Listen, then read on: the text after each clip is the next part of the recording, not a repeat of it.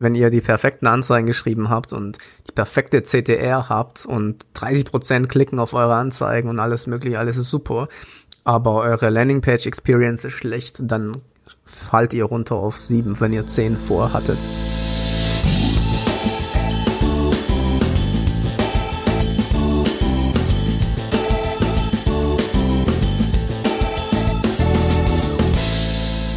Heute geht es um das Thema Landingpages optimieren im Helmwolf Podcast. Und zwar diskutieren wir darüber, ob Content Marketing sich wirklich lohnt oder ob man viel schneller zum Ziel kommt.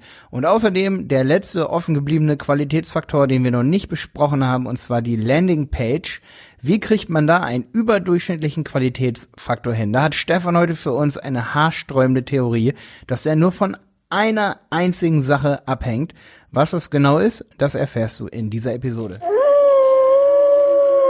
Ja, ich habe hier gerade so eine wunderschöne Landingpage von einer meiner eigenen Webseiten auf die ich finde es te teilweise, weißt du, das Problem ist bei Landingpages, man verliebt sich so stark in das Design und ich habe manchmal Webseiten, wo ich mir denke, oh, die ist so geil, die Seite, die sieht so Bombe aus, ja. So richtig super optimiert und äh, wow, ja. Und ich könnte den ganzen Tag drauf starren und sagen, wie stolz ich auf mich bin. Nur bringt es dir nichts, wenn da kein Traffic drauf ist. nee, ne? Und das bringt dir gar nichts, ja. Ja, und guter Traffic bringt noch nichts, wenn du eine kack Landingpage hast. Ja, das ist halt beides, ja. Du brauchst halt beides, ne? Ja, ja. Obwohl, wie gesagt, ich habe es schon oft gesagt in dem Podcast, mein Lieblings ähm, ist eigentlich Conversion-Optimierung oder Landingpage-Optimierung und Echt? ich weiß nicht, was, was es da alles an anderen, andere Wörter noch vergibt, aber diese ganze psychologischen Marketing-Aspekte reinzubringen in die Texte, Copywriting nennt sich das, glaube ich, mittlerweile auch, aber diese, ja, diese Seiten einfach so zu machen, dass die Leute da drauf bleiben, so, das ist für mich so das Coolste eigentlich, ich weiß nicht. Ich finde Content Creation am besten. Uh, ja, das, das stimmt, das merkt man bei dir. Aber ich bin da, ich, ich weiß nicht, ich bin, ähm, ich sag dir ganz ehrlich, ich habe manchmal, ich meine, meine, meine YouTube-Videos, die sind ja auch, also ich lade ja echt nicht, nicht viel hoch.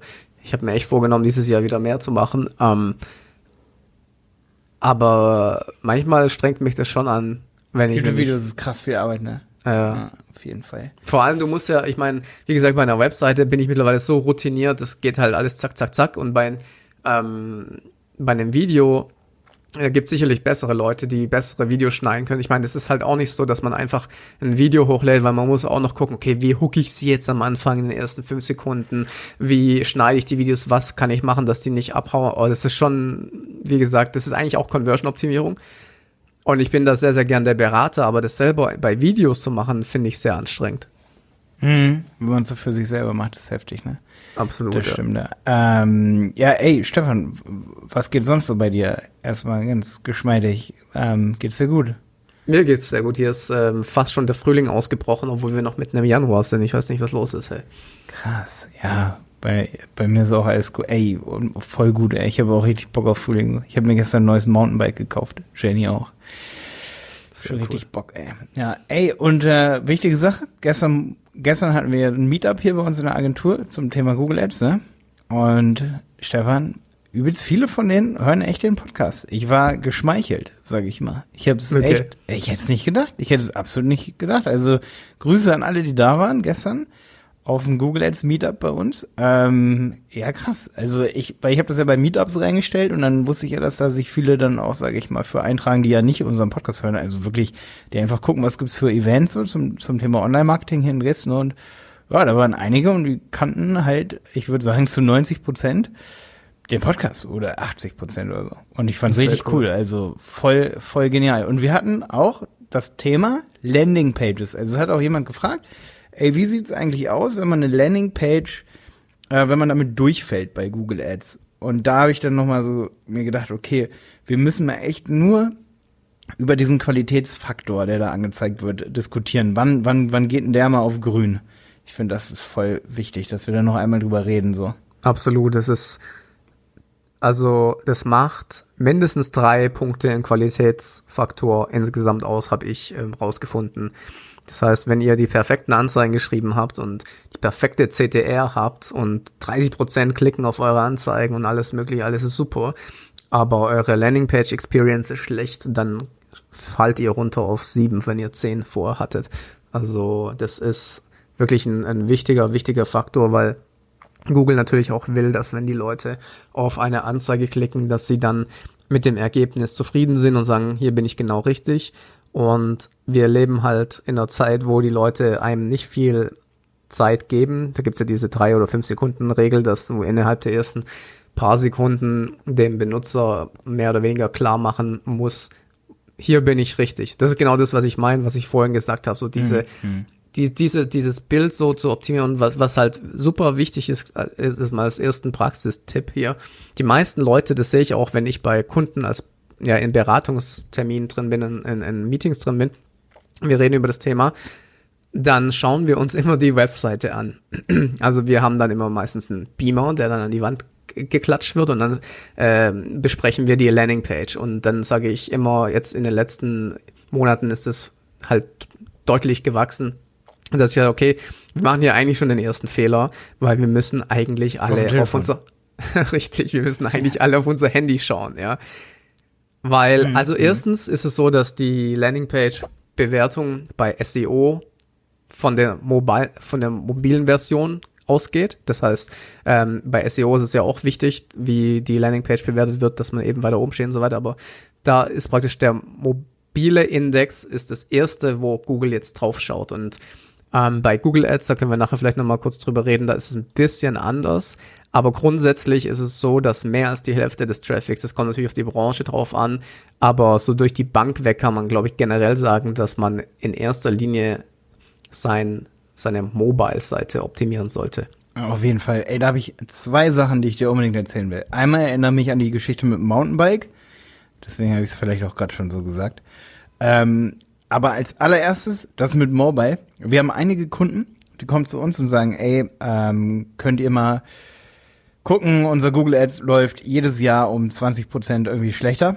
Und dann gucken wir rein oder auch so Unternehmen, die sagen so, ja, jedes, also E-Commerce-Unternehmen, jedes Jahr haben wir momentan 20 Prozent weniger, jetzt nicht Kunden, aber so Anfragen, ne? Die sagen also jedes Jahr 20 Prozent weniger, die letzten Jahre, seit 2015 oder 2010. Mhm. Ja, dann gucken wir da rein und sagen, gu gucken wir uns an und denken uns so, ja, okay, ihr habt auch jedes Jahr 20 Prozent mehr Mobile. nee, also so ungefähr gefühlt. Vielleicht ja. sind es auch nur 10 Prozent die man so im Shift hat, sage ich mal, wo man äh, Mobile dazu bekommt und da ähm, leidet dann der Umsatz sozusagen proportional zu, weil die Seiten da noch nicht optimiert sind und viele wollen eben definitiv in Zukunft auch über eine App ihre Sachen kaufen. Ähm, sieht man ganz gut echt so bei About Me und so, die dann so eine Kampagne machen, wo die Leute sich wirklich direkt in der App registrieren und dann nur noch darüber kaufen, nur noch darüber und die haben dann natürlich eine heftige Kundenbindung und da musst du mitmachen, wenn du B2C-Produkte hast. Also wenn du ohne in zehn Jahren noch ohne App dastehst oder in fünf, bist du weg vom Fenster. Auf jeden Fall. Also das ist meine Prognose. Was das also Thema ohne App, App oder ohne ohne App, wenn du keine App mehr hast. Also weil die Leute wollen dann nicht mehr irgendwie, die haben dann nur noch so ihre App. Also ich will dann auch nur noch über die Thomann App Mikrofone kaufen und nicht mehr. Ich weiß nicht, also ich, also ich habe da ein bisschen Doch, andere glaub, Meinung. Bin ich ziemlich sicher. Ich glaube, dass die, ich weiß jetzt gerade nicht, was der Fachbegriff ist, diese responsive Browser, nee. Responsive Websites, Responsive Web Design. Ja, genau. Version das, von der Website, ja. Dass die, dass die Webseite im Browser aussieht wie eine App. Ja, okay. Ja, klar. Ja, mm, ja, es ist aber nee. Weißt du, das gibt schon so, so äh, Technologien, ah, wo die Webseite ja. praktisch so umbauen, dass du eigentlich denkst, es ist ja. eine App. Und die kannst du dann auf der Startseite zum Beispiel abspeichern, ne? Genau, ja. Ja, hat schon mal noch, hat ein paar Nachteile, einfach auch wegen der Update-Fähigkeit der ganzen Sache und so. Und dass du eine App hat, da können wir mal eine ganze Folge drüber machen, würde ich sagen. Also ich meine, natürlich können wir uns streiten und ich würde auch echt sagen, dass es gut sein kann, dass ich mit meiner fiesen Prognose hier echt nicht unbedingt in jeder Branche recht habe. Aber ich weiß, dass viele Leute wollen Kleider shoppen über ihre App. Und ob die App dann letztendlich eine Browser-App ist, die man sich einfach zum Startbildschirm hinzufü äh, hinzufügt, kann schon sein. Kann schon sein, Stefan. Kann absolut sein, ja. Ähm, wie dem auch sei, jetzt nochmal zur Customer Journey. Also das wollte ich nur nochmal äh, wegen dieser Zahlen sagen. Also wir haben jetzt echt ab und zu Anfragen, wo wir drauf gucken, wir sehen, jedes Jahr kommen wirklich viel mehr ähm, Mobile-Leute und der Umsatz geht zurück. Und dann gucken wir uns die mobile Seite an und dann sehen wir, okay, die hat keinen coolen Mehrwert. Also ja, kaufen die Leute dann noch nicht so stark online, weil der Verkaufsprozess dann dort auch noch nicht optimiert ist. Eine zweite Sache, die ich gerade noch erzählen wollte zum Thema Landingpages und auch Verkaufsfunnel-Optimierung ist, ist mir jetzt gerade aufgefallen, da wollte ich auch unbedingt noch mal eine, ja, da habe ich jetzt eigentlich auch wenig Zeit für Effekt-Podcast, eine Podcast-Folge zu. Aber was mir so aufgefallen ist bei meiner eigenen Customer Journey, das ist oft so bei Produkten, gerade wenn ich preissensibel bin, also ich bin nicht oft so preissensibel zum Beispiel bei so Sachen, die ich fürs Unternehmen kaufe, wie zum Beispiel Mikrofon und so, da gucke ich eher auf die Funktion. Aber wenn ich jetzt privat irgendwas kaufe, sei es ein Mountainbike und ich habe eine private Investition so, ne, ähm, und dann bin ich preissensibel und will aber auch das Richtige für mich haben. Ich will wirklich exakt das Mountainbike, mit dem ich ab und zu mal in den Wald gehe, ab und zu aber auch mal, weißt du, also ich will, dass das genau das richtige Bike für mich ist, weißt du? So, und da ist mir wieder an mir aufgefallen, dass oft der Shopbetreiber gar nicht so guckt wie der Kunde selber. Der Shopbetreiber denkt sich, oh ja, liest, liest derjenige sich das durch, was ich da alles hinschreibe? Äh, nö, macht er ja eh nicht, dann schreibe ich da einfach einen klotzigen Text hin. Äh, nur für SEO. Ja, ob sich derjenige hier eine Podcast-Folge zu dem einzelnen Produkt anhört?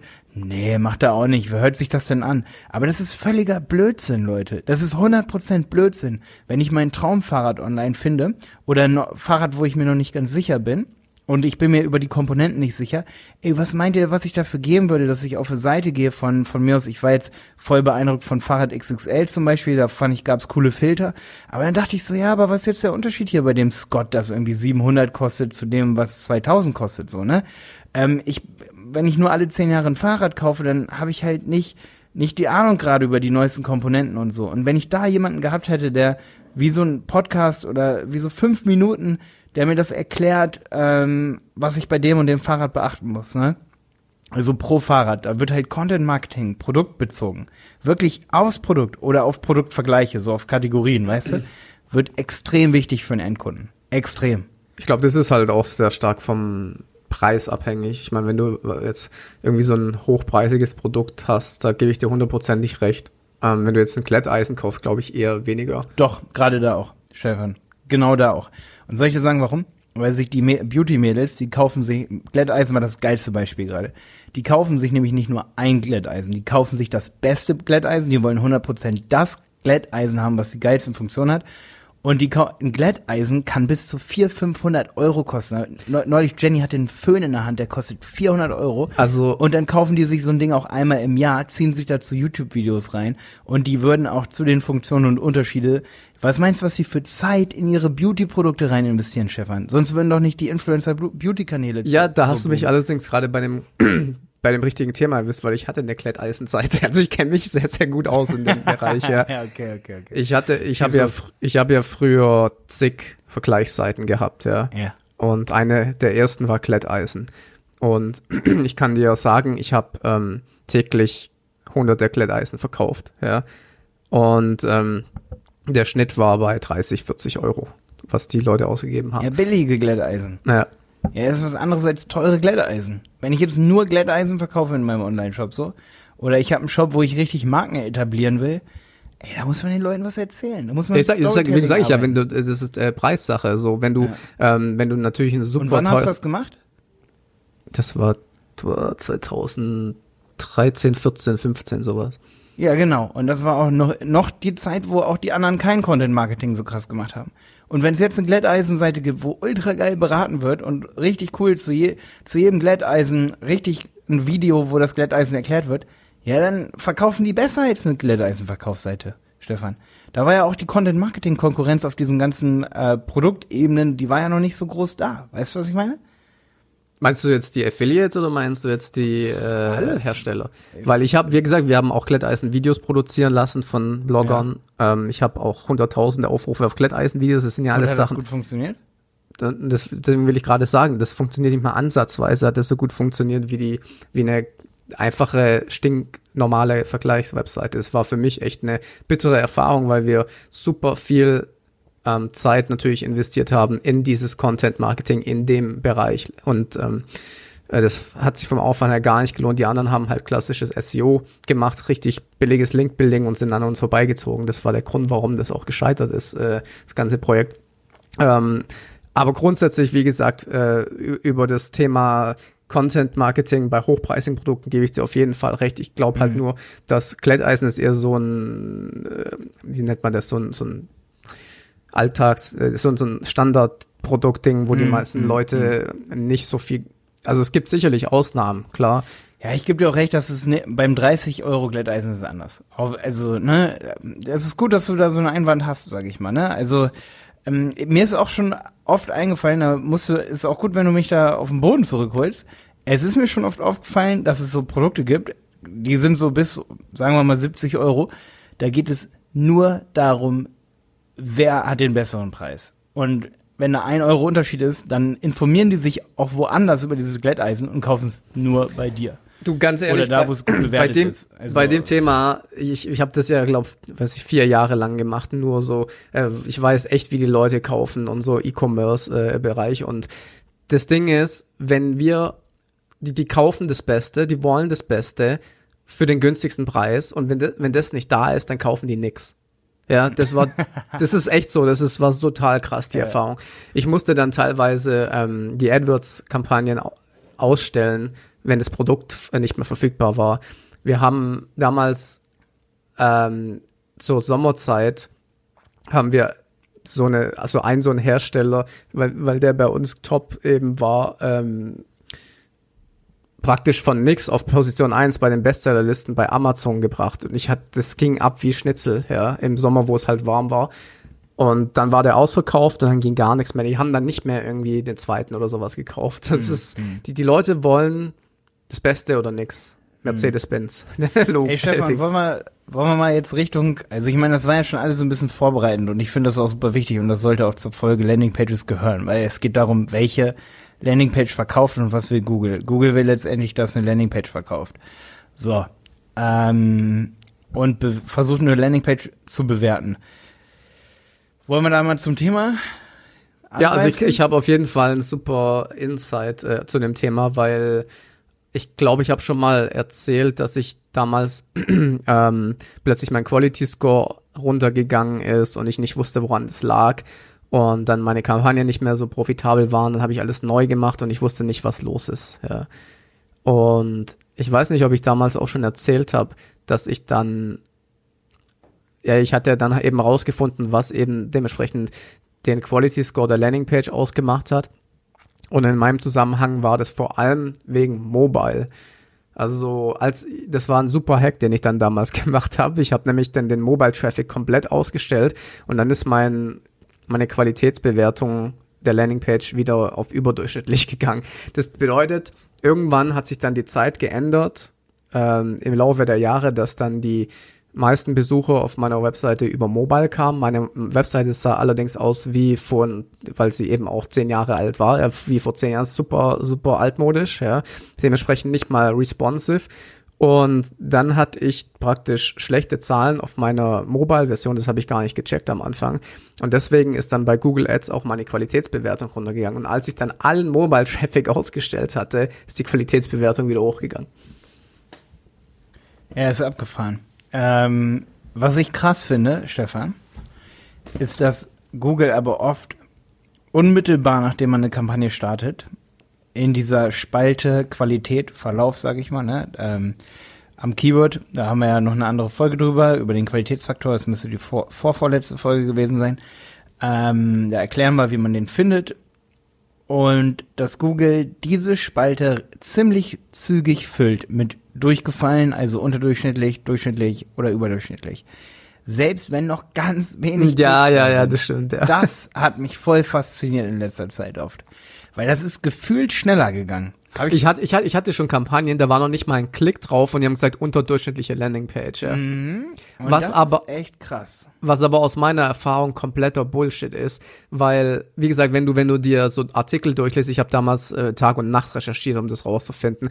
Du findest einfach nur Artikel, wo drin steht, ja, du musst halt dein Keyword auf die Landingpage packen, bla bla bla und dann muss auch äh, Text draufstehen. Es ist alles irrelevant, glaubt mir. Und dementsprechend finde ich diese Bewertung, bevor ein Klick drauf gekommen ist, von Google eigentlich echt frech.